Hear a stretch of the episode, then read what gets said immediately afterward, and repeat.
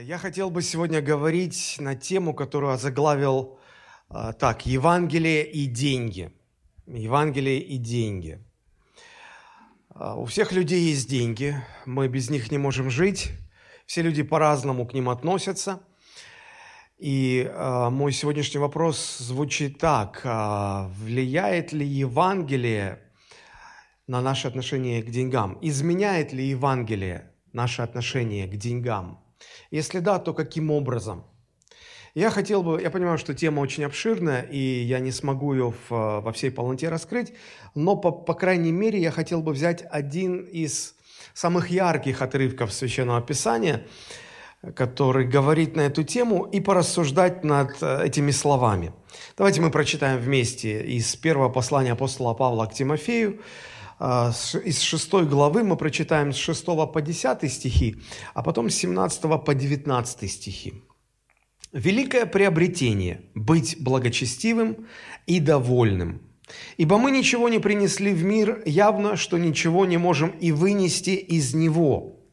Имея пропитание и одежду, будем довольны тем» а желающие обогащаться впадают в искушение и в сеть, и во многие безрассудные и вредные похоти, которые погружают людей в бедствие и пагубу. Ибо корень всех зол есть сребролюбие, которому, предавшись, некоторые уклонились от веры и сами себя подвергли многим скорбям. И вот вторая часть отрывка с 17 по 19 стихи. «Богатых в настоящем веке увещевай, чтобы они невысоко думали о себе и уповали не на богатство неверное, но на Бога живого, дающего нам все обильно для наслаждения, чтобы они благодетельствовали, богатели добрыми делами, были щедры и общительны, собирая себе сокровища, доброе основание для будущего, чтобы достигнуть вечной жизни». Вы скажете, ну это не для меня, я же не богатый человек. Это Павел просит Тимофея, чтобы он увещевал богатых. Я не богатый, это не ко мне. Ну, а, может быть, вторая часть и не относится к вам, но первая, с 6 по 10 стихи, точно к вам относится. Потому что она, знаете, к кому написана? Не обязательно к богатым или к бедным. Она адресована к тем, кто желает иметь больше денег. Мне кажется, что в этом зале все люди хотят иметь больше денег ну или борются с этим искушением, или что-то в этом плане переживают в своем сердце. Так вот, а, про, а, для таких людей тоже здесь вот есть много интересной а, очень информации. Я думаю, что не ошибусь, если скажу, что Слово Божие хочет сформировать в нас правильное отношение к деньгам, библейское отношение, отношение, сформированное Евангелием. Так вот, с чего же начинается это правильное отношение? Мне кажется, первая, самая яркая здесь мысль заключается в том, что деньги могут стать для человека сетью, ловушкой, капканом. И вот э, хотелось бы начать, наверное, именно с этой мысли. Это девятый стих в нашей шестой главе.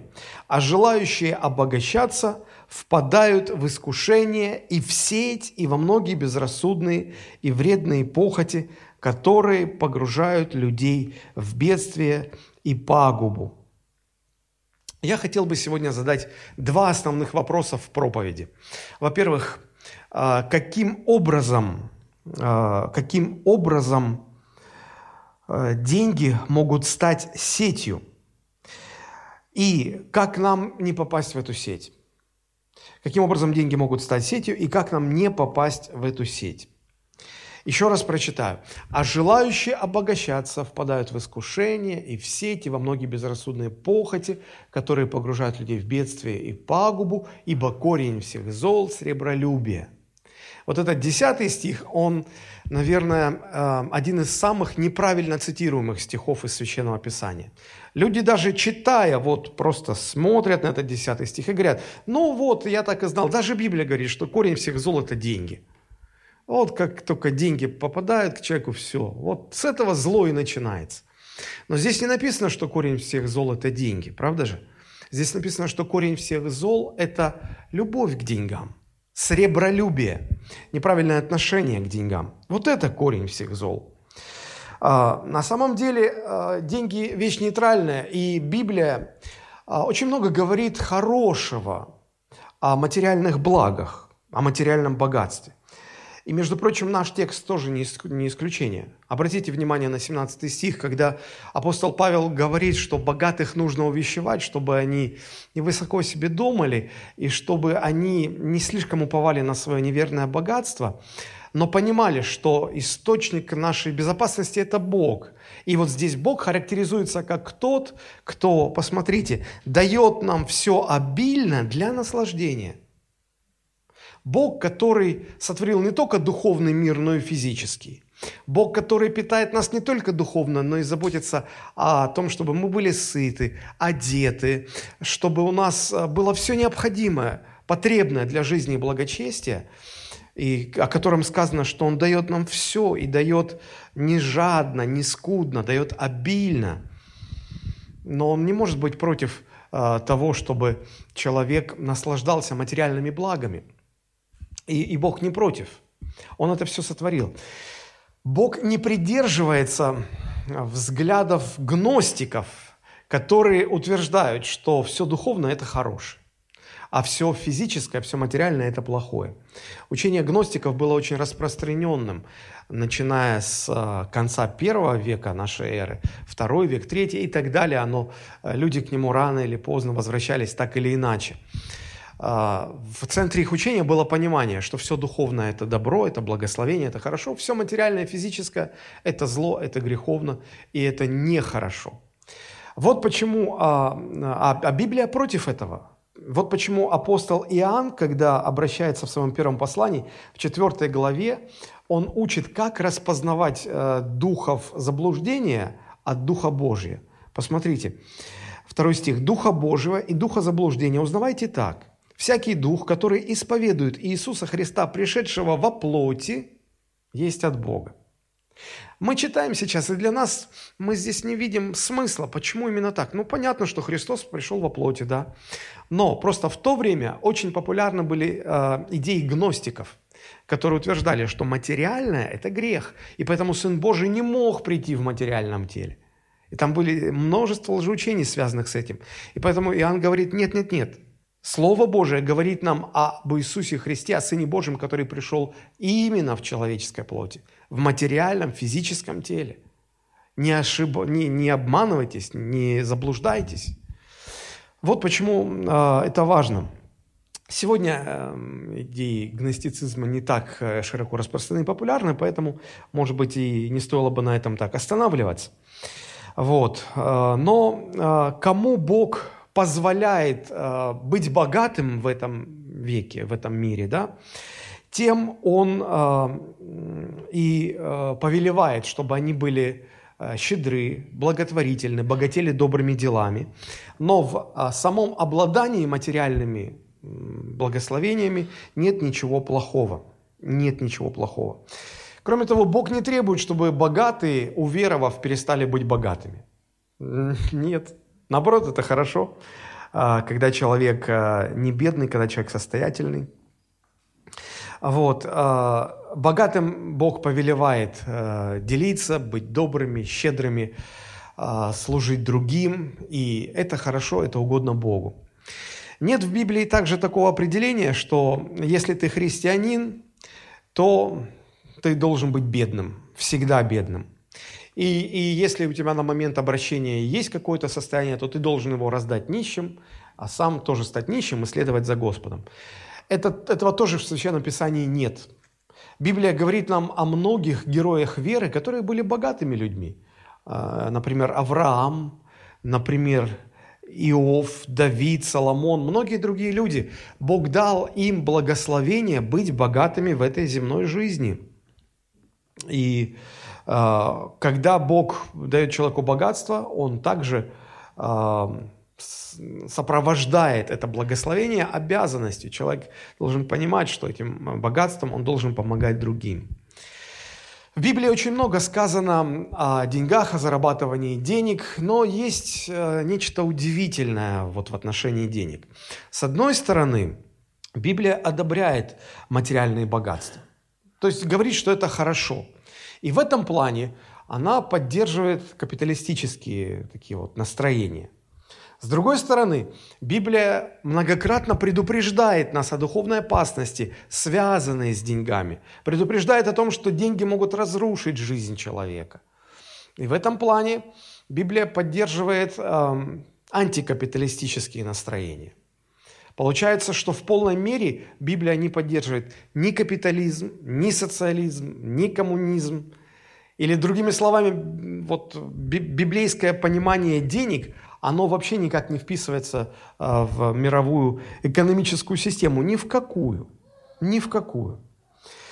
И э, самое главное или самое важное, что говорит Библия о деньгах, это сводится всегда к предупреждениям.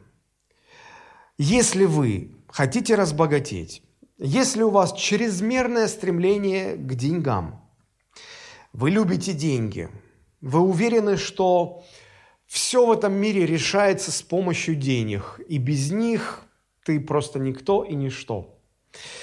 И даже если у вас нет денег, то уже одно само желание их иметь подталкивает вас к сребролюбию. Или, может быть, вы уже даже сребролюбивы.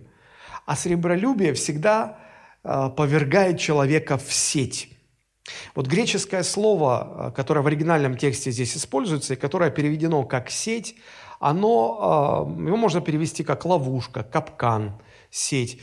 Этим словом обозначали буквально селки для птиц. Это была такая петля, которую расстилали на земле, там, где птицы кормились.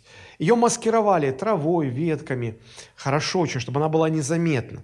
И вот когда птица, не замечая опасности, а, подходила и попадала в центр петли, тогда охотнику оставалось просто дернуть за веревку, и все, и птица попалась. Вот э, какое значение э, здесь у этого слова. А желающие обогащаться, посмотрите, три вещи, желающие обогащаться, впадают в искушение, это раз, и в сеть, это два, и во многие безрассудные вредные похоти, это три. Это не то, что три опасности, которые э, сопровождают вот это желание обогащаться. Мне кажется, это три стадии одного процесса. Потому что как только у человека возникает э, какое-то нездоровое желание обогащаться, он, он тут же сталкивается с искушением. Что такое искушение? Искушение – это что-то, что начинает нас соблазнять, что привлекает чем-то таким вот желанным, э, запретным. Это как сыр в мышеловке. Мышеловка – это тоже ловушка, правда же? Как заставить мышь э, попасть в мышеловку? Нужно положить туда то, что нравится мышке. Кусочек сыра.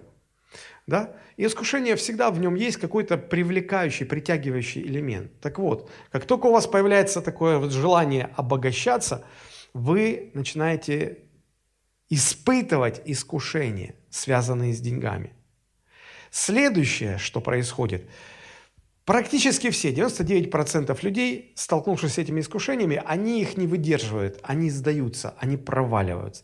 Они попадают в, как поддаются искушению и, и попадают в сеть. Поэтому и сказано, следующий этап или следующая стадия, ты попадаешь в ловушку. Ты уже в ловушке, все, уже кто-то дернул веревку, и ты внутри. И что дальше? Когда птица попала в, в селки, Э, охотник забирает ее делает с ней, что хочет. А вот когда человек попадает а, в сеть сребролюбия, тогда он попадает в рабство, как написано, многих безрассудных и вредных похотей. Что такое безрассудные и вредные похоти? Похоти – это очень сильные желания, нездоровые желания, нездоровые влечения. И вот смотрите, они названы Вредными – это понятно, они вред приносят человеку. Они названы безрассудными. Это слово э, по-другому можно перевести как «глупые». И вот это слово «безрассудный» здесь вот, э, это, это очень важно, ну, это прямой отсыл к очень важной библейской истине о том, что глупец или безрассудный человек, или глупый человек – это человек, который мудр в своих глазах – вот когда человек мудр в своих глазах, он кажется мудрецом в своих глазах, Библия называет это глупостью. Это много очень мест есть в Священном Писании, я приведу лишь несколько фрагментов. Например, Исайя 5 глава 21 стих, там написано «Горе тем, которые мудры в своих глазах и разумны перед самими собой». Притча 30.12. «Есть род, который чист в глазах своих, тогда как не омыт от нечистот своих». И притча 28.11. «Человек богатый, тире, мудрец в глазах своих, но умный бедняк обличит его». Смотрите, как интересно получается. Богатые люди, состоятельные люди, почти всегда они очень мудры в своих глазах. Не богатство ли их делает такими? Но Библия утверждает, что быть мудрым в своих глазах – это величайшая глупость. Почему? Потому что ты слеп. Это позиция слепоты. Ты думаешь о себе одно, а на самом деле ты другой. Это позиция слепоты и обмана. И все это связано именно с деньгами, а точнее с желанием обогащаться деньгами. Библия многократно предупреждает нас, что с деньгами связано очень-очень много опасностей. Такое чувство, как будто вокруг денег есть какое-то вот такое вот силовое поле, какое-то такое излучение, которое опасное. Ты только приближаешься к ним. И ты уже чувствуешь, что что-то за этим стоит, что-то такое вот, ну, ну, очень сильное, очень опасное. В этом смысле деньги как э, радиоактивный уран. Знаете, а, если с осторожностью относиться к радиоактивным веществам, знать, как ими пользоваться, то они могут принести большие благословения. Они могут дать человеку доступ а, к силе ядерной энергии. Это очень большая сила.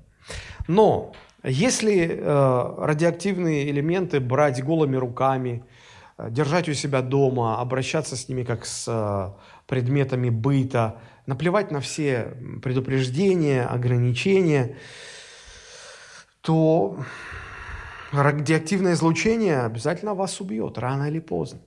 Вот точно так же и с деньгами. Если не относиться к ним с осторожностью, если не выработать правильного отношения к ним, тогда деньги могут причинить нам очень-очень много неприятностей. Вы скажете, ну, я не раз слышал, как проповедники говорят о каких-то опасностях, связанных с деньгами, о том, что деньги могут разрушить жизнь. Ну, ладно уже, может, хватит пугать. Может, вы перегибаете палку. Как вообще деньги могут разрушить жизнь человека? А я вам сейчас расскажу, как деньги могут разрушить нашу жизнь. А, есть две опасности – что, что делает э, сребролюбие и что делают большие деньги. Во-первых, деньги э, опасны тем, что они дают нам ложное представление о самих себе. Это первое. А во-вторых, они дают нам ложное представление о том, насколько мы на самом деле богаты, сколько у нас на самом деле денег. Вот давайте об этом немножечко поговорим. Итак, э, первая опасность или то, как деньги могут разрушать человека, деньги внушают человеку ложное представление о самом себе. Обратите внимание на 17 стих в нашей 6 главе. «Богатых в настоящем веке увещевай, чтобы они...» Что? Не высоко думали о себе. А почему они высоко думают о себе? Потому что деньги внушают богатым людям – неверное представление или ложное представление о самом себе. В чем ложное? Богатый всегда начинает думать о себе больше, чем он есть на самом деле. Это настолько серьезная проблема. Это настолько серьезно. И, может быть, вы, кто-то из вас подумает, да не, меня это не касается, это всех касается. Вот почему апостол Павел говорит Тимофею, таковых надо увещевать. А знаете, что означает слово увещевание? продолжительное, многократное, настойчивое убеждение, предостережение и вразумление. А Павел не говорит, ну ты иногда советуй богатым, чтобы они не высоко нос задирали. Или, э, ну, ты иногда говори там богатым, напоминаешь, что вот они могут о себе ну, слишком высоко думать. Нет, нет, нет, он говорит, увещевай их постоянно – Потому что деньги на самом деле внушают тем, кто ими обладает, ложное представление о самих себе. Вы скажете, а почему так происходит? Почему они теряют реальное представление о себе и начинают думать о себе высоко? Я попытаюсь объяснить. Смотрите, Евангелие учит нас, что человек оправдывается перед Богом не своими делами, не своими заслугами, а чем? Благодатью Иисуса Христа. И сие не от вас. Благодать. Мы спасены благодатью, не своими делами. Так вот, мы оправданы тем, что совершил для нас Христос – и в этом мы, плане мы как-то от него зависимы, получается, да? Но нет его в нашей жизни, мы не оправдаемся ничем. Так вот, человеческое сердце так устроено, что человек всегда стремится к самооправданию. Например, ваш ребенок сделал что-то неправильное. Вы это увидели и говорите, ну что ж ты так? Что ребенок обычно говорит? Это не я, оно само так. И, и, и в нашей семье иногда бывает так, что когда я обнаружил, что что-то не так, я начинаю идти по кругу. Я сначала спрашиваю у младшей дочери «ты?» Говорит, нет, не я. А у старшей дочери «ты?» Нет, не я. У жены «ты?» Нет, не я. Ну, я тогда у себя спрашиваю, может быть, ты са? Нет, не я. Не я ли, Господи? Не я. Кто? И тогда мои дети э, придумали гениальную фразу. Они говорят, это само. Это само. Да, это у всех, наверное, так. Почему? Потому что у нас сидит неистребимое желание самооправдания. Оправдать себя. Оправдать себя. Так вот, а, нам хочется самим заслужить, заработать свое оправдание. Почему? Очень просто, потому что нам не нравится быть зависимыми от других. Даже от Бога. Даже в вопросе оправдания. поэтому мы все, мы все стремимся к независимости – а теперь догадайтесь, что происходит, если у такого человека, который не хочет ни от кого зависеть и стремится к, к независимости, если у него много денег. Если у него много денег. Что начинает происходить? К этому желанию самооправдания добавляется огромный, широчайший спектр инструментов, как это можно сделать. Потому что ну, есть деньги, есть возможность, есть финансовый успех – Ваша карьера растет, вы зарабатываете все больше и больше, вы достигаете успеха, и вы на все начинаете смотреть в жизни с точки зрения своего успеха. И вам начинает казаться, что если вы успешны в зарабатывании денег, то вы вообще во всем успешны. Вам, вы начинаете переоценивать свою интуицию. Да, она помогла вам стать богатым человеком. Да, она помогла вам достигнуть успеха в какой-то конкретной сфере жизни. Но теперь вы начинаете доверять ей настолько, что вам кажется, что она вам подскажет правильный путь вообще во всех сферах своей жизни. Вы никогда не, не задумывались, почему наша Государственная Дума полна артистов, спортсменов, э, режиссеров, актеров, шоуменов – Потому что когда они заработали в своем деле, каждый в своем деле, заработали много денег, им начинает казаться, что они могут и страной управлять. Почему бы нет? И, и, и, и у богатых людей возникает такая потребность идти в политику. Вот почему у нас так много в политике, э, кого я сказал, певцы, шоумены. Они, они, ну, им же всем много платят, они много зарабатывают. И вот им хочется больше, они идут во власть. Помните, как когда-то шутил э, Фоменко?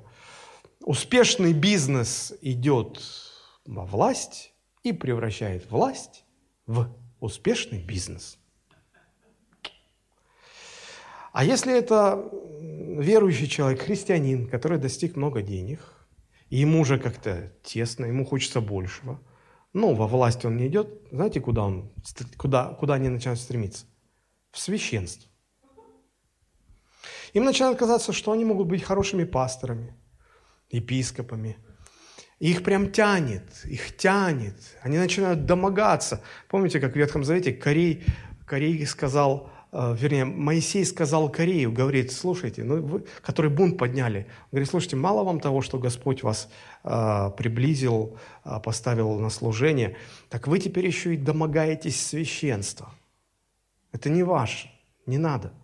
Я, мне приходилось разговаривать со многими небедными, скажем так, людьми, христианами, которые, достигнув вот а, я заметил такой момент. Пока они не были такими состоятельными, у них вообще не было желания в служении быть. Ну, вообще никакого. Но как только они достигли какого-то э, финансового успеха, почему-то у них сразу загорается желание, хочется быть пастором. Я говорю, и одному, и второму, и третьему, с, не, с несколькими людьми я разговаривал, я говорю, послушай, они у меня спрашивали, а что вот если я буду пастор? Как ты на это смотришь? Я говорю, я не вижу тебя пастором. Что я вижу? Бог дал тебе способность зарабатывать деньги. Бог тебя в этом благословляет. Чего тебе еще не хватает? Но занимайся этим. Служи Богу этим. Нет, я хочу священство. Зачем? А знаете зачем? Или знаете, почему так происходит? Потому что деньги дают человеку ложное представление о самом себе. И в этом опасность. И в этом опасность. Человек, который позволил деньгам сформировать э, ложное представление о самом себе, он перестает потихонечку воспринимать критику. И чем больше у человека денег, богатства, тем ему легче игнорировать критику. А это очень опасно. Французский средневековый католический богослов Бернард Клервовский сказал однажды, «Смиренный человек, живущий в условиях процветания, это величайшая редкость». Смиренный человек, живущий в условиях процветания, это величайшая редкость. Это грустный факт. Но чем вы успешнее, чем больше у вас денег, тем больше вероятность, что вы начнете считать себя выше других. Это так. Помните притчу о зеркале? Я вам напомню. У одного мудреца спросили, почему бедные люди более приветливы и менее скупы, чем богатые люди. И мудрец ответил так, посмотри в окно, что ты видишь? Человек говорит, я вижу, как дети играют во дворе, люди проходят мимо, я вижу жизнь, вокруг кипит жизнь. Говорит, а теперь посмотри в зеркало, что ты там видишь? Человек говорит, только себя. Говорит, ну вот и ответ. И окно, и зеркало сделаны из одного и того же материала стекла. Но если стоит только к стеклу добавить немножко серебра, и человек видит только самого себя. Деньги обладают таким свойством они формируют в человеке ложное представление о самом себе. И это происходит постоянно. Вот почему апостол Павел настаивает и говорит, богатых увещевай, предупреждай, вразумляй. Это реальная опасность. В чем опасность? Чтобы они не высоко думали о себе. Это, ну это, это не слова, это не сказки. Это не только там у отдельных людей. Это у всех повально такая, такое искушение. Итак, во-первых, что делает богатство, как оно разрушает нашу жизнь? Оно формирует в, в, в тех, у кого много денег, ложное представление о самом себе. Второе, что оно делает, как я уже сказал, оно запутывает нас и дает нам ложное представление о том, сколько мы на самом деле имеем. Попытаюсь объяснить. Еще раз, 9 э, стих. «А желающие обогащаться впадают в искушение, и все эти во многие безрассудные вредные похоти, которые погружают людей в бедствие и пагубу». Итак, что такое похоть? Похоть – это сильное желание, сильное влечение, чрезмерное, излишнее влечение. Это то, что человеку ну, скажем так, не надо, или то, без чего человек свободно может обойтись. Но вот человек чувствует к этому тягу и вот не может ничего с собой сделать. И вот э, в этом слове похоти или вот в этом слове э, безрассудные желания, если мы да, вместо похоти поставим желание, есть, как, есть идея такого вот эффекта привыкания. Что такое эффект привыкания? А, эффект привыкания – это когда человек вначале испытывает от чего-то удовольствие. Ну, например, а, эффект привыкания возникает, когда человек попадает в зависимость. Например, человек начинает как, ну, использовать наркотики. Он попробовал наркотики в первый раз. Что он почувствовал? Удовольствие. Удовольствие почувствовал. Вот. Это удовольствие э, заставляет его возвращаться еще раз к, нар- к наркотикам. И вот со временем организм начинает привыкать и уже от этого, от этой дозы, которая в первый раз дала просто такую эйфорию, такой кайф. Вот сейчас он уже никакого кайфа не испытывает. А для того, чтобы охочется, уже ж привык, уже хочется. И вот для того, чтобы этот кайф был, он немножко увеличивает дозу. И он снова чувствует эффект, эйфорию. Потом организм привыкает и к этой дозе. И э, для того, чтобы получить снова удовольствие, он еще увеличивает дозу. И так до бесконечности. А потом наступает момент, когда он не может больше, но у него нет возможности денег или что-то не срослось. И он не просто не испытывает удовольствия, он начинает испытывать ломку, зависимость. Зависимость. Это эффект привыкания. Не увеличиваешь дозу, тогда не просто не получаешь удовольствия, но начинаешь мучиться. Все то же самое происходит и с деньгами. Вот как это происходит с деньгами. Вы начинаете зарабатывать чуть-чуть больше. И вы думаете, о, теперь я могу себе позволить вот это – я это раньше никогда не покупал, и всю жизнь без этого спокойно жил. А сейчас у меня больше денег, я могу себе позволить вот это. Ну, если могу позволить, что ж плохого? Купил, получил удовольствие. Здорово, хорошо. Но потом захотелось а, еще этого удовольствия. Еще купил, попробовал. Но возникает эффект привыкания – причем двойной эффект привыкания. А, ты привыкаешь к тому, что тебя радовало, и это уже не радует. И ты привыкаешь к тому, что ты теперь уже постоянно себя начинаешь баловать чем-то новым, чем-то более дорогим. И в результате получается, что то, что раньше а, для тебя было предметом роскоши, ты понимал, что ты мог свободно без этого прожить, но ты начал этим пользоваться, начал покупать, а что, деньги позволяют это, этот предмет роскоши теперь превратился у вас, благодаря эффекту привыкания, в предмет первой необходимости. И это серьезно. Я серьезно разговаривал с одним богатым человеком, который а, мучился и сокрушался, что теперь из-за санкций он не может покупать свой любимый какой-то там австрийский сыр, то есть название, даже никогда названия такого. Я его никогда не пробовал, а он без него жить не может.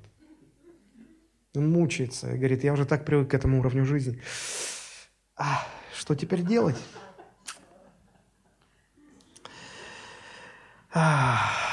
И вы, наступ, вы сталкиваетесь э, в один момент с такой ситуацией, что вы уже привыкли покупать что-то больше, больше, больше, а уже понимаете, что чтобы покупать больше что-то, нужно больше зарабатывать. И вы начинаете больше зарабатывать, больше тратите время на работу – а потом вы выходите уже на новые какие-то уровни общения, где вращаетесь среди богатых людей, так называемое высшее общество. И дружба с такими людьми вас уже к чему-то обязывает. К чему? Ну, к тому, чтобы жить теперь уже в более э, роскошном доме, ездить на более роскошной машине, а одеваться уже в совершенно в другого э, уровня одежду – и вы заметили, что вы уже начали причислять себя к высшему обществу. Но проблема в том, что высшее общество тоже неоднородно. Там есть тоже э, просто богатые люди, есть очень богатые люди, а есть вообще какие-то неприлично богатые люди. И вот вокруг вас всегда будут те, кто ну, намного, намного богаче вас. И вы будете на этих людей смотреть и думать, что вы какой-то нищий, лузер, нищеброд. Ну как, ну потому что у него уже есть Бугатти Верон, а вы все еще на своем задрипанном Майбахе ездите. Как-то... А я же вот все-таки с ним пересекаюсь там по бизнесу, и ну как он на меня посмотрит? Что он обо мне подумает? И вы начинаете изо всех сил крутить свое колесо, как белка в колесе, чтобы еще больше денег заработать, еще больше денег. А потом, когда вы уже дошли до потолка, вы понимаете, что больше, даже если уже просто вообще спать, есть, ничего не будешь делать, только работать, больше все равно не заработаешь. Вы начинаете рассматривать уже криминальные варианты, потому что это путь к вообще к неприличным доходам, к безграничным доходам. И поскольку вас толкает, вот вы же попались уже, эти похоти безрассудные, вредные, они толкают вас, и вы где-то соглашаетесь. И, и, и дальше все, и дальше жизнь может просто рухнуть, просто все может быть развалено. Потому что вы не можете остановиться, как не может остановиться наркоман. Наркоману только нужна еще одна доза, чтобы не чувствовать ломку, а вам нужно э, еще чего-то купить, просто чтобы не чувствовать себя лузером. Или просто чтобы как-то себя хорошо чувствовать на фоне тех, с кем вы теперь общаетесь. И вот в таком состоянии вы постоянно начинаете чувствовать себя, как будто вам не хватает денег. Хотя на самом деле подавляющее большинство людей сказали бы, мне бы ваши проблемы, мне бы ваши доходы. А вам кажется, что у вас очень мало денег. Я хорошо помню, как один известный э, американский телеевангелист, я не буду называть фамилию, как он сокрушался, как он плакал, искренне плакал – что он не может добрать, дособирать на свой частный самолет каких-то, какие-то жалкие две-три сотни тысяч американских долларов. Потому что вот у этого евангелиста уже есть личный самолет, у этого есть, я с ними пью кофе и играю в гольф, а у меня нет. И когда а, когда им, ему журналисты задавали вопросы, ну, простите, пожалуйста, зачем вам частный самолет? Полно же вот рейсов, ну, есть бизнес-класс, есть там, ну, ну, отдельно можете самолет арендовать. Не-не-не-не, это чтобы мне максимально эффективно проповедовать Евангелие. Я опять про себя подумал, а, Господу было достаточно ослика, чтобы въехать в Иерусалим. А здесь человеку уже ну, как бы он, он, ему нужен частный э, джет, реактивный самолет. Вот не, не проповедуется Евангелие без самолета. Понимаете, почему у вас никак не получается Евангелие проповедовать? У вас нет личного самолета. Вот в этом все дело. Ой. Вот почему Иисус говорил, помните, Лука 12 глава 5 стих, а, когда к нему два брата подошли, говорят, Иисус, рассуди нам, мы, у нас по поводу наследства, мы никак не можем разделить его. А Иисус говорит, «Э, смотрите, берегитесь любостяжания, ибо жизнь человека не зависит от изобилия его имения. Вот это греческое слово, которое на русский язык переведено как любостяжание, это греческое слово плеонексиас. И э, я выписал себе э, пять а, возможных значений, как это слово вообще переводится в греческом языке. Это вот такой коктейль любостяжания. Мы редко пользуемся этим словом в современном языке, правда же? О, посмотрите, любостяжатель похож. А что это значит? Ну так вот, любостяжатель, я перечислю все эти пять э, вариантов, как может переводиться. Так вот, это вот все коктейль из этих пяти вариантов. Итак, это слово переводится как жадность и корысть. Это слово переводится как превосходство, преимущество, преобладание. Это слово переводится как выгода, польза, благо, как преизбыток, излишек и как хитрость и уловка. Представляете, какая гремучая смесь? Вот это любостяжание. Так вот, Христос здесь призывает не обманываться, будто жизнь человека зависит от изобилия его имения – я буквально слышу внутри вас ваш вопрос, от чего же она зависит? Конечно же, она от этого зависит. Конечно же. 99 десятых и 99,99 сотых. Короче, почти все думают именно так, что жизнь человека зависит от изобилия его имения. А, я когда-то столкнулся с фразой, которая заставила меня надолго задуматься. Вот эта фраза, она звучала так. «Плох тот руководитель, который думает, что все его проблемы будут решены, когда у него появятся деньги». Плох тот руководитель, который думает, что все его проблемы будут решены, когда у него появятся деньги.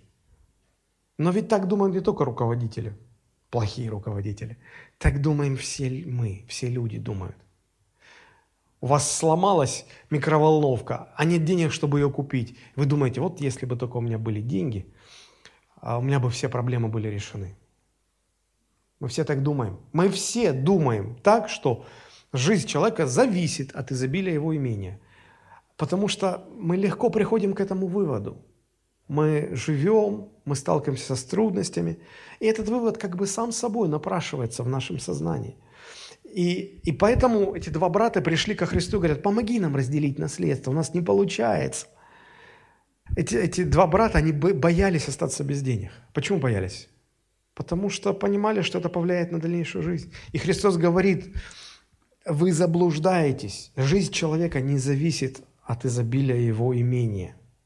Знаете, я однажды задумался, Христос проповедовал о многих, о многих таких, вернее, я так скажу, на многие щекотливые темы.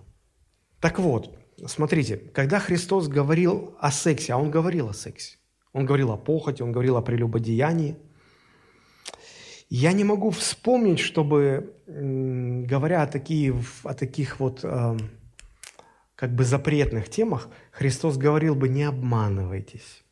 Вот кто прелюбодействует с женщиной, не обманывайтесь. Нет. Или не позволяйте похоти обмануть вас. Он так не говорил. Он так говорил только когда заходила речь об отношении к богатствам, к деньгам. Вот тогда Христос говорил, не обманывайтесь. Жизнь человека не зависит от изобилия его имени. А почему только здесь есть обман? Ну, я попытаюсь объяснить. За время а, своей пасторской практики я не раз разговаривал с людьми, которые признавались и говорили, пастор, я хочу исповедоваться, я, э, я совершил прелюбодеяние, или я увлекся порнографией, мне так стыдно, мерзко это, я хочу от этого избавиться, помолитесь за меня – а, но знаете, за, за долгие годы своего пасторства я ни разу не встречал человека, который пришел бы а, с желанием исповедоваться и сказал бы, пастор, знаете, я жадный человек, я очень много трачу на себя самого, я не могу остановиться, помогите мне. Никогда такого не было. Знаете почему? Потому что когда человек а, совершает прелюбодеяние, он точно понимает, что он делает. Он, он изменяет жене. Когда человек а, увлекся порнографией, он точно понимает, что да, он, он попал в порнографию. Но когда человек становится жадным и попадает в грех любостяжания, он никогда себе даже намеком не, не даст отчета, что он стал жадным, что он попал в грех любостяжания. Никогда. И вы никогда его в этом не убедите. Он скажет, это я жадный? Я столько на благотворительность отдаю, вы даже не знаете. Я жадный? Да вы чего? Почему Христос только в этой ситуации говорит, не обманывайтесь? Потому что здесь действительно присутствует самообман. Когда мы совершаем любые другие грехи, мы точно понимаем, я блудник, я скатился в порнографию, я совершил убийство. Здесь нет обмана, здесь нет иллюзий. Но когда ты стал жадным, ты никогда не признаешься, что ты жадный. Ты сам, ты не поверишь этому. Ты в это просто не поверишь, что ты жадный. Потому что этот грех ослепляет, и вы даже не понимаете, что вы поражены именно этим грехом. Вот почему Христос предупреждал и говорил, здесь не обманывайтесь. А, он, он говорил, что здесь есть самообман. Конечно, вы можете сказать сами себе, ну, пастор, это не про меня, ну, это ну, ну, не про меня. У меня нет много денег. Я в принципе не могу быть жадным, потому что у меня нет много денег. А вы знаете, что этот грех, он не обязательно, а, как сказать, поражает только богатых. Он поражает и бедных, и даже нищих. Все, что нужно для этого греха, это просто желание обогащаться. Желание Бога, оно есть практически у всех. Оно есть практически у всех. Это слово, а, вот 1 э, Тимофея 6 глава 6 стих, оно адресовано ко всем, желающим обогащаться. А желающие обогащаться попадают в сеть. Итак, деньги могут а, отравить вам жизнь как своим присутствием, так и своим отсутствием. У евреев есть такая поговорка а, – с деньгами никогда не бывает так хорошо, как плохо бывает без них. Поэтому их присутствие или их отсутствие, так или иначе, они могут разрушить вашу жизнь. Если у вас нет денег, но вы завидуете тем, у кого они есть, и вы в тайне ведете такой диалог внутри себя. Помните, в прошлой проповеди я говорил, что мы все время сами с собой разговариваем. И вы сами с собой говоря возмущаетесь. Ну, Господи, ну как, как ты просмотрел такую великую несправедливость? Почему у него столько денег, а у меня нет? Ну почему-то? И вы злитесь на этих людей. Вам нехорошо. Или же э, вы корите самих себя за то, что Ой, вчера позвонил один одноклассник, а потом другой одноклассник, а потом я встречался на прошлой неделе с третьим одноклассником. Смотри-ка, они все разбогатели и стали богаче меня. Один я какой-то вот, не при деньгах. Что же я за лузер такой? Что же за, за неудачник такой? Как меня вообще земля-то носит?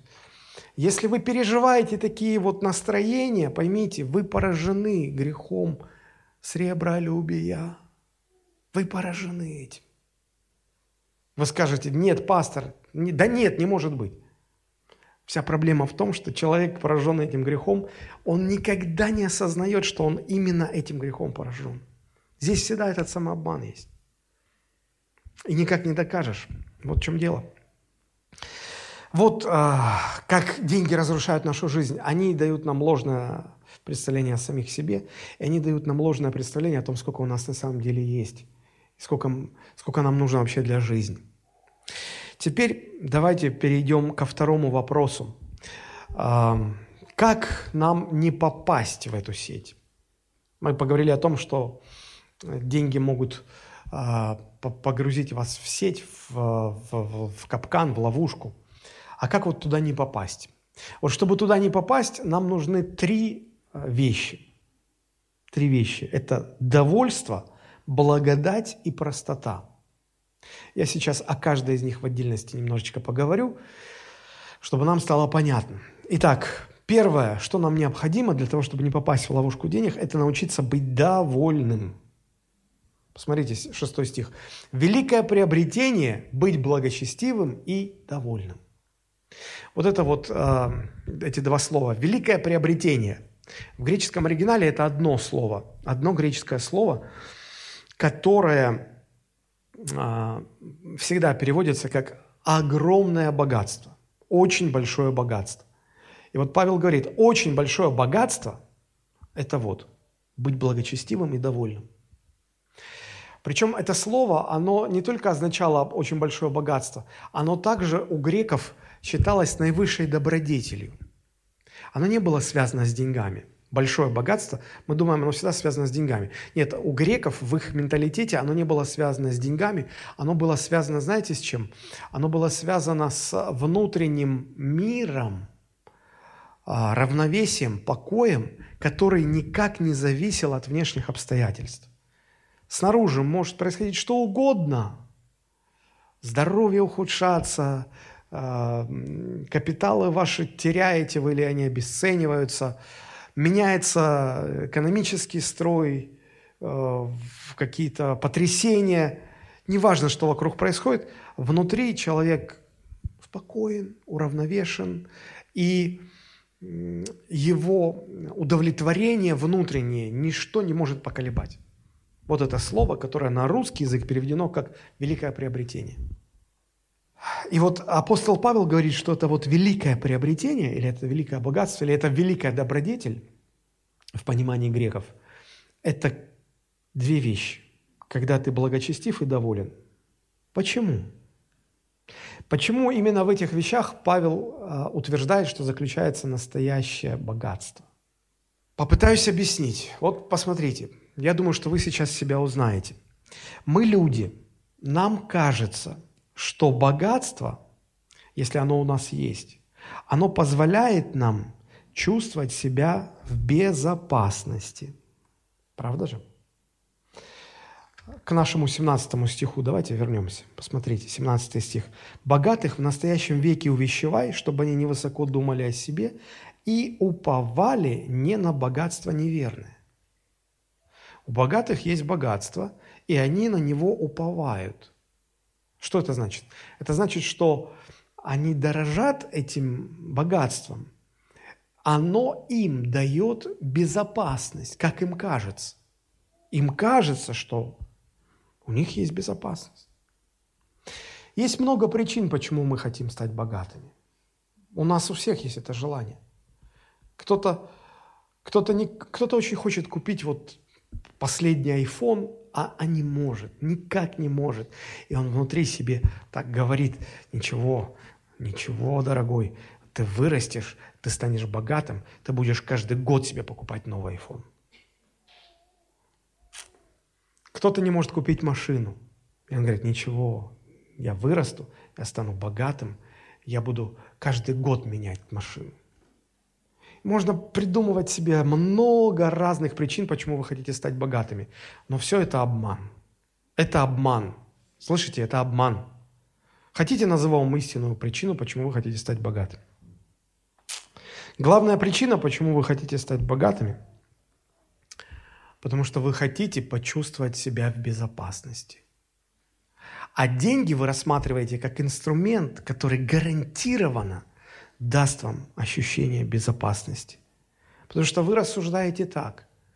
Если у меня есть деньги, и вокруг начинают происходить великие потрясения, я потерял работу, или я развожусь, или мне надо переехать в другой город, или мне поставили какой-то диагноз, и мне нужно лечиться, операция, или что-то еще, любую проблему назовите. Вы думаете, если у меня при этом есть деньги, я все улажу. У меня есть деньги, я могу переехать в любой город мира и жить там. У меня есть деньги, я могу оплатить лучших врачей. Мне сделают операцию, я снова буду жить.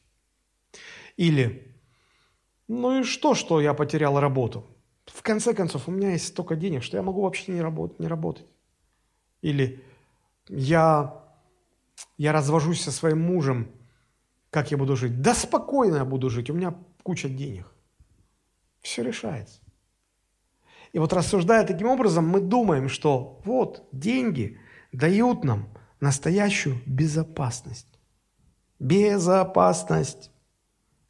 Но разве это так на самом деле? А вот здесь вам сложно со мной поспорить. Очень, с самими собой сложно поспорить. Знаете, в чем подвох? Знаете, в чем обман? Я вам скажу. Деньги дают вам чувство безопасности, ощущение безопасности, но не саму безопасность. Подумайте над этим. Деньги вам точно дадут ощущение безопасности. Это как наркоз. Он, он вырубает, выключает чувствительность нервных окончаний, и вам стоматолог сверлит бор машиной, а вы ничего не чувствуете, вам хорошо. Или знаете, как вот мужик напился хорошенько – и он весь такой, ему хорошо. Он свалился со второго этажа, поднялся, как ничего не бывало. Ничего не болит, все хорошо. Братан, здорово. Если похмелиться. Это только чувство, ощущение, ощущение. Деньги дадут вам ощущение безопасности, но только ощущение. Но не саму безопасность но не саму безопасность. А мы все боимся потерять ощущение безопасности. Знаете, чем Бог отличается от денег? Бог дает во Христе нам настоящую безопасность. При этом вы эту безопасность можете не ощущать и бояться. Христос сказал, чего ты переживаешь? или Павел, или это не Павел, кто писал послание к евреям, он, он говорит, «Сам же сказал, не оставлю тебя и не покину тебя». Вот Христос дает настоящую безопасность, но при этом э, вы ее не всегда чувствуете. Нет ощущения безопасности, хотя на самом деле она есть, но ощущения нет. И вы в страхе, вы молитесь, вы кричите, «Господи, спаси! Господи, Господи, Господи!» Господь заходит в лодку к Петру и говорит, что ты орешь? А что нет тебе дела, что мы сейчас погибаем? Кто тебе сказал, что мы погибаем? Но мы же чувствуем, что мы... О, это одно, вы чувствуете. Но я с вами. Смотрите, в чем разница. Бог дает настоящую безопасность, но мы ее не всегда чувствуем. Деньги всегда дают ощущение безопасности, но никогда не дают реальной безопасности. В этом разница. Но мы все вводимы ощущениями. Нам хочется. Ну вот согласитесь, если у вас э, до получки, до зарплаты осталась неделя, и у вас в кармане 30 тысяч рублей. Я даже не успел вопрос задать. Ощущение безопасности, комфорта, все хорошо. Жив Господь, слава Богу. Есть ощущение. А представьте, что, а, что до, до, до зарплаты та же неделя, а у вас 10 рублей в кармане. И вы в панике. Не, вы пришли в церковь, вы, конечно же, жив Господь, да, аллилуйя. Но из-за того, что нет ощущения безопасности, вы места себе не находите. Вы молитесь постоянно, говорите, Господи, почему ты? Помоги мне. Э, вот. И вы сканируете, какой, через какого брата или сестру Господь должен вам дать денег. Господи, скажи этому или вот этому. Вообще скажи им всем сразу, чтобы они... Да, с мира по нитке и нищему рубаха. И мы себя плохо чувствуем, просто потому что нет ощущения. Нет ощущения. Знаете, почему мы боимся жертвовать на дело Божие щедро? Знаете, почему мы боимся давать Богу столько, сколько говорит Библия? Господь говорит, чти Господа а, десятиной. Мы начинаем высчитывать, а с этого надо десятину давать, или а с этого не надо. А может десятина это не 10%, а ну, условно говоря, меньше. А это до выплаты налогов или после выплаты налогов? Может быть, вы думаете, ну, пастор, грешен, каюсь, виноват. Есть такие настроения, бывают иногда такие чувства. И вы думаете, ну, наверное, потому что я жадный. Нет, это не потому, что вы жадный. Точно не потому, что вы жадный. А знаете почему? Это из-за вашего страха и беспокойства потерять ощущение безопасности. Именно ощущение. Я не говорю про безопасность как таковую. Потерять ощущение безопасности. А деньги вам это дают. Сразу дают. Сразу дают. Вот сейчас положи вам в карман 10 тысяч рублей, сразу отлегло. Легче стало. Вот, вот в чем дело. Я знаю это как пастор, потому что общаюсь со многими людьми. Пока, пока у тебя нет денег, тебе нечего терять. Как только деньги есть, ты начинаешь переживать. Переживать. Иногда люди думают, что ну, если вот будет много денег, тогда я буду спокоен. Я тогда успокоюсь. А что переживать, у тебя много денег? Есть интересное место в притчах, 13 глава, 8 стих, смотрите, написано. «Богатством своим человек выкупает жизнь свою, а бедный и угрозы не слышит». Когда у человека много денег, постоянно все охотятся за его деньгами. И кого-то похищают, и требуют выкуп. И вот богатый человек богатством своим выкупает жизнь свою, родных и так далее. А бедный, ему даже не звонят по этому поводу. Потому что с чего с него взять? Так вот, я вам хочу сказать, пока вы бедный, вам нечего терять, вы беспокоитесь только о себе. Но когда вы богатый, у вас две причины для беспокойства. Во-первых, вы беспокоитесь за свои деньги, потому что вы без них понимаете, что все пропало, а шеф, все пропало. Так вы беспокоитесь и за свои деньги, и за самого себя. Вы скажете, ну что, пастор, идем по миру, раздаем все нищим и следуем за Христом бессеребренниками. Да нет, дело не в этом. Дело не в этом. Дело же в настоящей безопасности, правда же? Ведь в настоящей... Деньги, конечно, они просто как наркоз, они как анестезия. Они помогут вам на время просто ощущать то, чего нет на самом деле, то, чего они на самом деле дать не могут. Хотите настоящую безопасность? Знаю, что хотите. Настоящую безопасность может дать только Бог.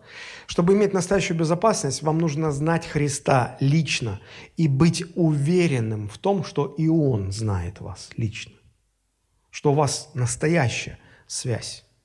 Вот почему апостол Павел пишет филиппийцам 4 глава 11 до 13 стиха. Он говорит, «Я научился быть довольным тем, что у меня есть». Вдумайтесь только в эти слова. Вот сейчас взять нас, мы все разные – у одного есть столько, у другого столько, у третьего столько, у четвертого вообще ничего нет. И вот апостол Павел говорит, независимо от того, сколько у меня есть, я научился быть довольным. А как так? А как? А, а, а почему? А в чем дело-то? Читаем дальше. Умею жить и в скудости. В скудости могу быть довольным. Умею жить и в изобилии. В изобилии могу быть довольным. Когда привык ездить на иномарке, а потом пересаживаешься на, на семерку или на пятерку «Жигули», согласитесь, очень сложно оставаться довольным. Когда переходишь на что-то более низкого уровня, очень сложно быть довольным. А апостол Павел говорит, а я научился.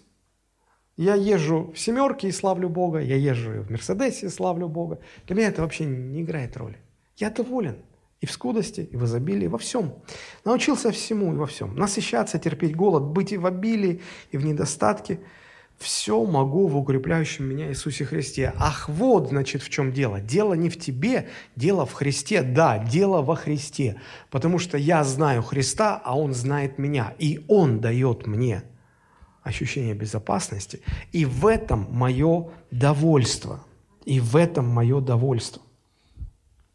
Много лет назад Джонатан Эдвардс, очень известный американский проповедник, когда ему было всего 18 лет, выступил перед церковью с проповедью, которую назвал «Христианское счастье».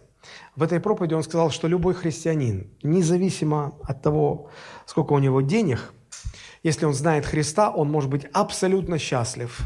Абсолютно счастлив, и на это есть три причины. Первая причина. Даже если он столкнется со злом, это зло обернется ему во благо. Вторая причина. А, ваше добро у вас никто никогда не отнимет. И третья причина – лучшее всегда будет впереди. То есть, если Бог с вами, тогда Бог знает, как провести вас через все ваши трудности, так, чтобы все трудности, все зло обернулись вам во благо. Римлянам 8.28, помните, да? Вот. Что значит ваше добро от вас никуда не денется? О каком добре идет речь? Помните, Христос говорил, не бойтесь того, кто убивает тело, Бойтесь того, кто может погубить и тело, и душу. Потому что э, ваше добро – это то, что дал нам Христос. Усыновление, прощение, новую жизнь, э, оправдание. Христос сказал, что мы э, в руке Его Отца, и никто нас не похитит оттуда. И вот это у нас никто забрать не может. Дьявол может забрать у нас жизнь, но это никто забрать у нас не может – нам сказано, что если мы а, примирились со Христом, то наши имена записаны в книге жизни на небесах. Вот эта идея записанного имени меня наводит, знаете, на какие мысли? А, в формате ветхозаветного богослужения.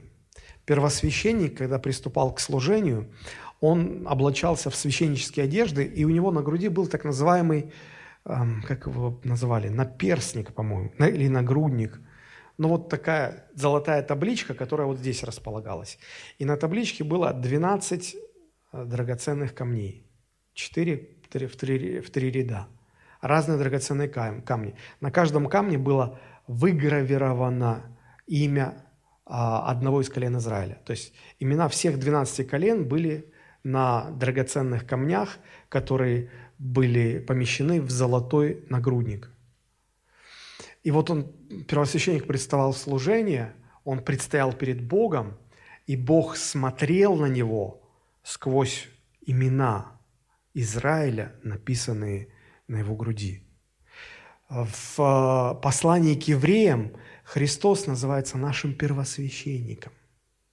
И, наверное, в каком-то плане у него тоже должен быть какой-то нагрудник – и наши имена записаны там, на его груди. И когда Бог смотрит на своего сына, он видит наши имена, записанные у его сердца. Вот этого отнять у вас никто не сможет. Никто. А то, что лучше еще впереди, и всегда впереди, что это значит?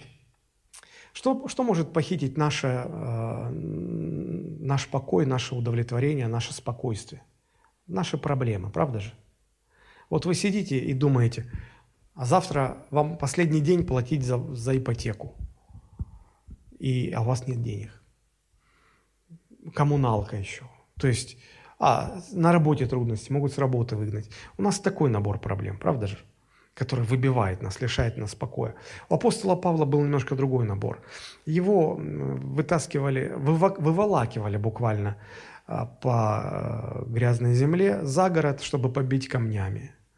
Он в одном из посланий перечисляет все свои опасности. Опасности на море, опасности на суше, опасности среди лжебратьев. И посмотришь, за что он мог бы переживать. Но это даже в один ряд нельзя поставить с нашими проблемами. У него было сложнее. И вот они его не выбивали почему-то. Как иногда мы говорим, меня, меня что-то накрыло. Что тебя накрыло? Я не в духе. Но вот у Павла не было такого, несмотря на большие проблемы, с которыми он сталкивался. Он был уверен, что самое худшее, ну, что может быть самое худшее, что с вами в этой жизни произойдет?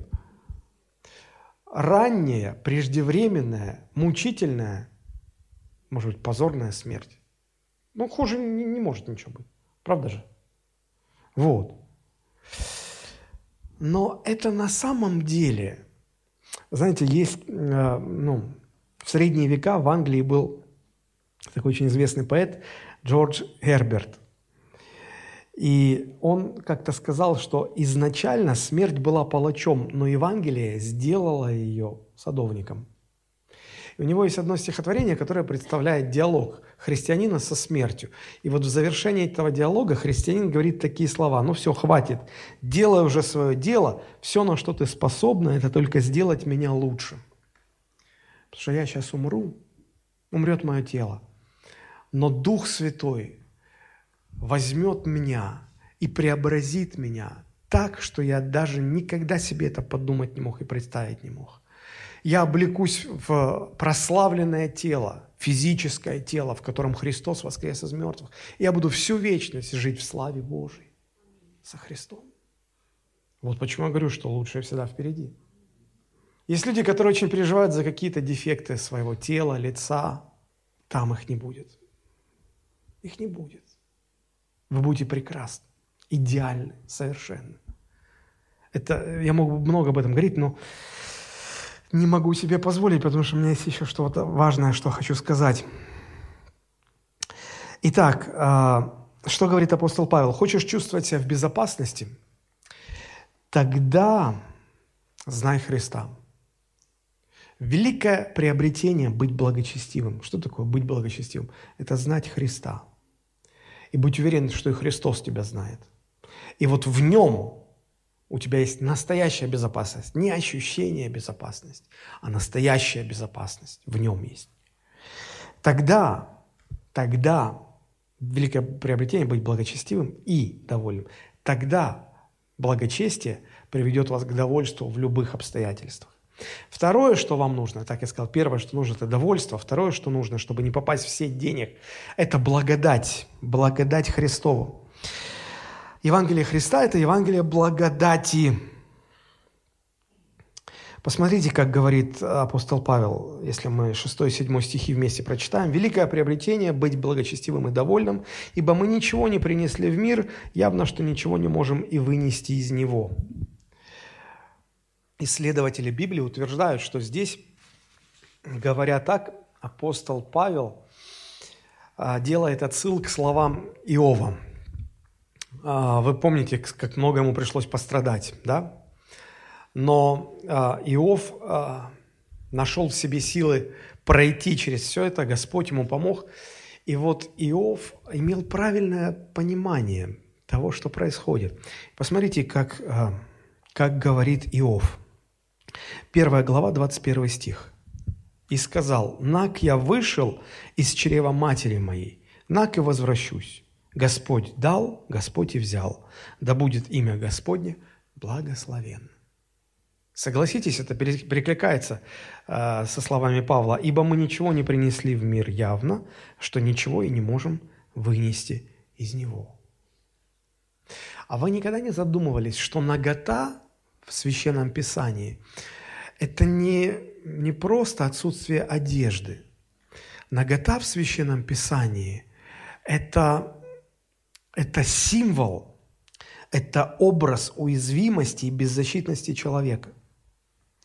И когда Павел использует этот образ, использует фактически слова Иова, он говорит, что мы приходим в этот мир нагими, то есть маленькими, беззащитными, беспомощными существами, уязвимыми. Когда берешь только родившегося ребенка, я помню, как моя жена родила первого ребеночка. Я на следующий день взял свою дочку на руки. Я боялся ей что-то нажать, передавить. Такое хрупкое. Но я никогда не забуду ее взгляд. Ребенок, сутки только в этом мире, сутки. Она так на меня посмотрела. Меня холодный пот прошиб просто. В этом взгляде было, типа, ты кто такой? Ты вообще сможешь правильно обо мне позаботиться? Такой серьезный взгляд, такой проницательный. А, я испугался. Я просто испугался. И вот потом мы ее купали, я брал ее на руки, мне жена говорит, головку, головку поддерживай. То есть такая беззащитная, уязвимая нагота. Образ беспомощности, беззащитности, уязвимости. И вот мы приходим когда в этот мир мы такие ноги беззащитные. И когда мы уходим, старики, они такие же. Не зря в народе говорят, что мал, что стар, одинаково. Беззащитные, уязвимые, беспомощные. Человек приходит таким, человек уходит таким. И ничто это не может изменить. Почему все время, пока мы живы, мы гонимся за мирскими богатствами, за мирским успехом? А я вам отвечу, потому что мы пытаемся прикрыть свою наготу. Мы не хотим быть беспомощными, мы не хотим быть беззащитными, мы не хотим быть уязвимыми. Поэтому мы силимся, мы что-то предпринимаем. Все наши усилия – это фиговые листочки, которыми мы пытаемся прикрыть свою наготу. Пока Адам с Евой не согрешили, они были покрыты Божьей славой, и они не стеснялись, они разговаривали с Господом. Потом, когда они согрешили, и Бог появился, они испугались, спрятались, они быстренько нарвали каких-то э, фиговых листочков и прикрылись, прикрылись. Почему? Не хоти, никто не хочет чувствовать себя уязвимым, беспомощным, беззащитным, никто не хочет. И поэтому мы гонимся за деньгами, за успехом. Мы хотим прикрыть свою наготу. Но все наши усилия, друзья, все эти фиговые листочки приносят фиговые результаты, я вам скажу. Простите, не там поставил ударение. Фиговые результаты. Но, честно говоря, что фиговые, что фиговые, одно и то же. Мы пытаемся прикрыться, потому что ненавидим быть беззащитными, ненавидим терять контроль, мы хотим все контролировать. Мы хотим прикрыться. Прикрыться. И чем больше мы заработаем денег, чем больше мы добьемся успеха, тем больше это все дает нам чувство безопасности, контроля. Тем менее мы чувствуем себя уязвимыми. Но Библия говорит, что это все не поможет. В конце концов, кошелек с собой в могилу не возьмешь. Иов очень тяжело переживал свою вину. Вернее, пытался найти, в чем он виноват. И никак не мог найти. И потом у него даже хватило смелости заявлять, Господь, я не виновен. Выходи со мной на суд, давай судиться, я не виновен. Но мы-то знаем, что с точки зрения Нового Завета есть только один невиновный страдалец. И это Христос. Единственный, кто действительно был невиновным и не заслуживал страданий – но его все же распяли. Его распяли на кресте. Его распяли нагим. С него сорвали одежду, всю одежду. Он висел на кресте нагим. Таким беспомощным, таким беззащитным, таким уязвимым. Всякий, кто проходил мимо, плевал в него. Люди бросали камни. А совсем потерявшие страх кричали, «Эй, других спасал! Давай, сойди со креста, себя спаси!» Чего ж ты такой беспомощный-то по делу оказался-то?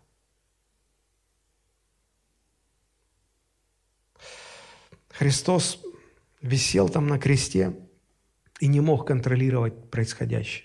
Эта уязвимость лишила Христа покоя еще в Гефсиманском саду. Помните, когда он молился? Евреям 5 глава 7 стих написано, что он с а, великим воплем и со слезами принес молитвы. Он вопил, кричал, плакал. Он, он потерял этот покой. Он потерял возможность что-то контролировать и менять. Он, он бросал в небо вопросы, говоря, «Отец, почему ты оставил меня?» И он не получал никакого ответа. Не мог найти этого покоя. Он не мог нигде найти защиты. Он висел ногой, и всякий мог в него плюнуть и унизить. Для чего Христос испытал эти унижения, эти страдания, эту полную наготу, стал совершенно беспомощным и уязвимым, и полностью лишился покоя, страдая от раздирающих его душу страхов, мучительных вопросов, на которых на которые уже никто не отвечал. Знаете для чего? Чтобы сегодня ты и я мог, мы могли одеться в его одежды и оказаться в безопасности, и успокоиться от всяких страхов, и найти ответы на свои вопросы, и обрести настоящий покой, который приходит только от того, что человек примиряется со своим Спасителем. Одежда – это это образ безопасности, удовлетворения. Это, это осознание того, что Бог даровал нам спасение, простил нас, оправдал нас. 2 Коринфянам, 8 глава, 9 стих, есть удивительное место, это удивительные слова. 2 Коринфянам 8, 9. «Ибо вы знаете благодать Господа нашего Иисуса Христа, что Он, будучи богат, обнищал ради вас, дабы вы обогатились Его нищетою». Знаете, что такое благодать Иисуса Христа? Это обмен всего того, с чем Христос пришел на эту землю. Он пришел со своей славой. Он, он пришел для того, чтобы все, что у него было – лишиться этого, чтобы мы могли отдать ему свое трепье и забрать его славные одежды. Смотрите, написано, «Ибо вы знаете благодать». Что означает познать благодать? Познать благодать – это совершить этот обмен. Взять все, что было у него, и ему отдать все, что было у меня. Место этого обмена – это Голговский крест – Однажды вам нужно подойти к этому кресту, чтобы увидеть свое место на этом кресте, что вы должны были быть там, на этом кресте. Это было бы справедливо. Если бы с вас сорвали ваши жалкие лохмотья, вас избили, вас, вы бы страдали, и вас бы пригвоздили ко кресту, это было бы справедливо. Но нашелся некто – кто подошел и сказал, давай меняться. Я одену твою одежду и пойду туда, на этот крест. А ты оденешь мою одежду и пойдешь туда, откуда я пришел. Познать благодать – это совершить этот обмен. Он поменялся с нами местами. Он отдал вам одежду своей славы, праведности, непорочности чтобы вы облеклись в Его богатство, а сам Он взял вашу нищету и пошел вместо вас на крест. Он отдал вам все свое и забрал на себя все ваше. Что такое благодать? Это когда Он стал тобой, чтобы ты смог стать им. Помните Марка Твена, принц и нищий? Они поменялись местами. Какое бы великое произведение искусства, литературы, чего угодно вы бы не взяли, если оно на самом деле великое, там будет Евангелие. Там будет отсыл на евангельскую весть. Друзья, Евангелие Иисуса Христа – это когда Христос хочет поменяться с вами местами, чтобы забрать у вас всю вашу нищету, безысходность и грязь и отдать вам славные одежды, которые Он имел. Он хочет стать тобой, чтобы ты стал им и пошел на небеса. Принц предлагает нищему поменяться местами. Я, честное слово, не могу понять людей, которые отвергают это Евангелие. Я не могу понять людей, которые отвергают это Евангелие. Я могу объяснить это только одним, как написано в Библии, что Бог века сего ослепил людям глаза, они не видят этого. Они этого не видят. Почему Христос предлагает такой обмен? Потому что Он любит нас. Он вас любит. Какие вам еще нужны доказательства Его любви, Божьей любви? Он предлагает этот обмен. Послушайте, вы Его сокровище.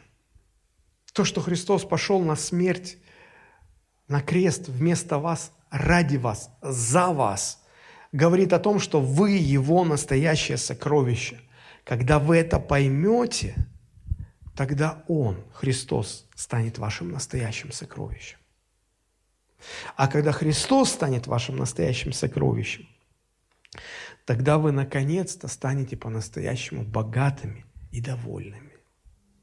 Когда Христос станет вашим сокровищем, тогда вы наконец-то по-настоящему станете богатыми и довольными.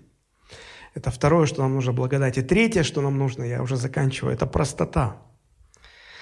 Чтобы не попасть в ловушку денег, нам нужна простота. Когда вы понимаете, что Христос сделал для вас, и вы познали Его благодать, и оделись в Его одежды, тогда Христос для вас становится вашим настоящим богатством. А деньги становятся просто инструментом, чтобы вы могли служить Богу. Вы больше не ждете, что деньги принесут вам чувство безопасности. Вам оно уже не нужно, потому что у вас есть настоящая безопасность. Вы уже больше не, не полагаете свою опору в деньгах, вы не ищете свое спасение в богатстве. Вы смотрите на деньги просто как на инструмент, с помощью которого можете служить Богу. Восьмой стих. «Имея пропитание и одежду, будем довольны тем». На первый взгляд кажется, что ну все, это дать обед бедности. А все, есть одежда, Вон, есть бутерброд. Все, хватит, больше ничего не нужно. Но есть еще 17 стих, который говорит, что быть богатым – это хорошо, это здорово. А как это все совместить? Я расскажу вам одну очень короткую историю. Когда-то, когда я еще не был пастором, я был переводчиком проповедников в своей церкви, где я обратился ко Христу. Я немножко знал английский, меня использовали как переводчика. И однажды к нам приехал американский проповедник.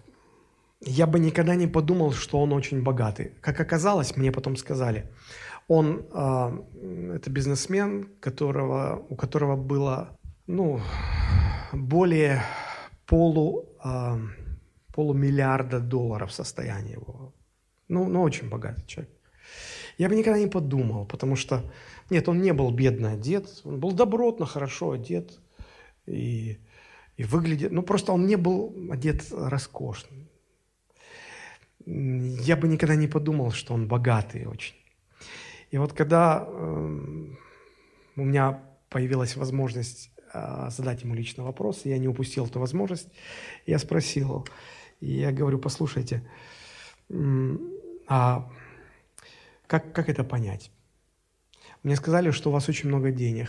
мне сказали, что вы живете в маленьком простом домике, ездите на обычной машине.